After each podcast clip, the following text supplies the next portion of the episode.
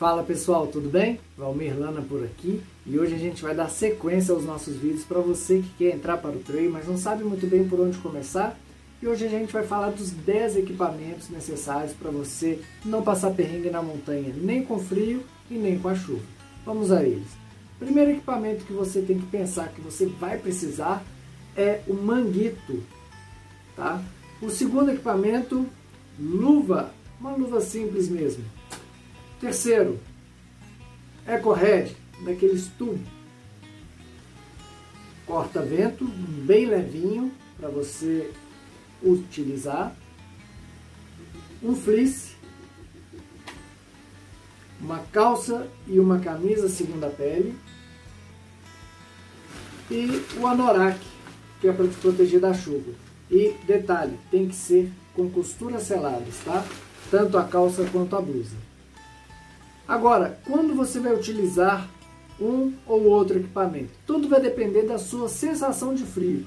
Quanto que você sente de frio em determinadas situações. E é a partir daí que você vai decidir o que utilizar.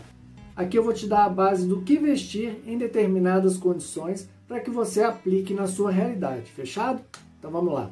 Se você vai pegar pouco frio, a primeira opção que você vai utilizar vai ser manguito. Utilizou o manguito, você leva o seu corta-vento na mochila. Se fizer muito vento durante a prova ou o treino, você põe seu corta-vento e pode também fazer calor, né? O sol pode sair e você sentir calor com o manguito. E a praticidade do manguito é que você pode recolher ou tirar e guardar sem maiores problemas. Com previsão de frio e vento. Aí você já larga com seu manguito mesmo e o seu corta-vento para que mesmo que você sinta muito frio ali na largada, a atividade, a hora que começar a correr, vai esquentar seu corpo e você não vai ter maiores problemas. Caso você queira, se sinta mais confortável, você pode usar a segunda pele, que vai te aquecer mais também. Quando estiver com previsão de muito frio, a primeira coisa que você tem que pensar, eu preciso manter as minhas extremidades aquecidas. Então você vai precisar de luva, touca e a meia de merino, que a meia de merino ela mantém o seu pé aquecido mesmo se você tiver com o pé molhado. Então essa é uma ótima dica. Para largar, já larga com a sua segunda pele, pode colocar também a, calça, o corta-vento e se tiver com chuva, você coloca o seu anorak. Com relação ao anorak, você tem que pensar em duas coisas: leveza e costuras seladas. Então, quanto mais leve, melhor é que ele ocupa menos espaço na sua mochila. Então esquece de economizar no anorak porque você precisa de qualidade na montanha. E na hora da prova você vai ver a diferença que ele faz.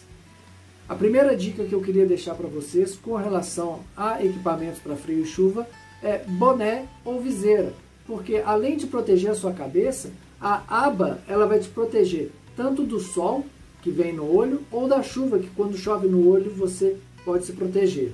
E a última dica para você, em caso de frio extremo, é que você leve na sua mochila ou já largue com ele, dependendo do frio da largada, o seu fleece. Porque o fleece conjugado com o seu corta-vento ou em caso de chuva com o seu anorak, ele vai manter o seu corpo aquecido, mesmo que o seu suor molhe o seu fleece, ele vai continuar te mantendo aquecido. Então sempre conjugue o seu fleece com ou corta-vento ou com o seu anorak. Não vai ter problema. Sempre pense nas suas extremidades, mantenha sempre as suas extremidades aquecidas. Proteja suas orelhas, proteja sua boca. No caso, utilize a EcoRed para utilizar o seu ar de expiração para esquentar o seu rosto e também para proteger a sua orelha de ventos muito gelados nela, tá bom? Então é isso aí, pessoal, que eu queria passar para vocês. Espero que vocês aproveitem bastante esse conteúdo que a gente está produzindo aqui e aproveitem para compartilhar essa informação com quem você sabe que quer entrar para o trail e tem muitas dúvidas, ou você mesmo que está curtindo essa série que a gente está fazendo, divulgue e espalhe a informação, tá bom? Então um grande abraço para vocês e até a próxima.